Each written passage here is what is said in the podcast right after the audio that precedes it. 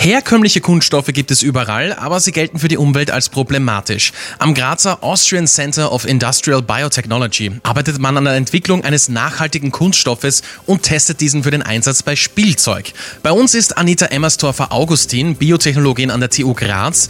Wo genau liegt das Problem bei herkömmlichen Spielzeugen aus Plastik? Herkömmliches Plastik ist allgemein nicht bioabbaubar.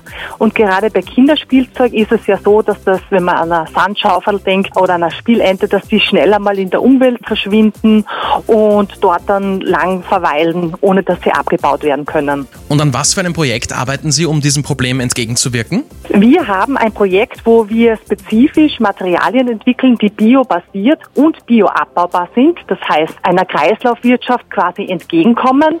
Und diese Spielzeuge sollen dadurch ökologischer sein und weniger belastend für die Umwelt. Das heißt, dieses neue Material ist biologisch abbaubar. Genau. canal. Ganz genau.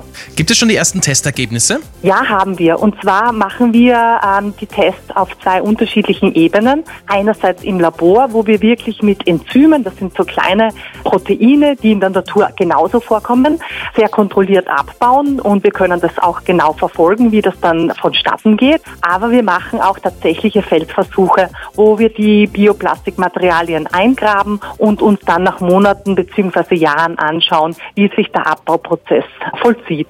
Haben Sie schon Pläne, zum Beispiel das Spielzeug der Zukunft ausschließlich aus diesem neuen Bioplastik herzustellen? Ja, natürlich. Das ist zum jetzigen Zeitpunkt nach wie vor ein Forschungsprojekt. Das heißt, wir etablieren gerade diese Materialien, aber das Ziel ist schon, dass wir damit auch industriell etwas bewirken können. Das heißt, dass wir Firmen finden, die Interesse daran haben, tatsächliche Produkte zu generieren und dass wir damit auch in der Zukunft auf den Markt gehen können. Alles klar, dann wünschen wir viel Glück für das Projekt. Vielen Dank für das Gespräch, Frau Emmerstorfer-Augustin.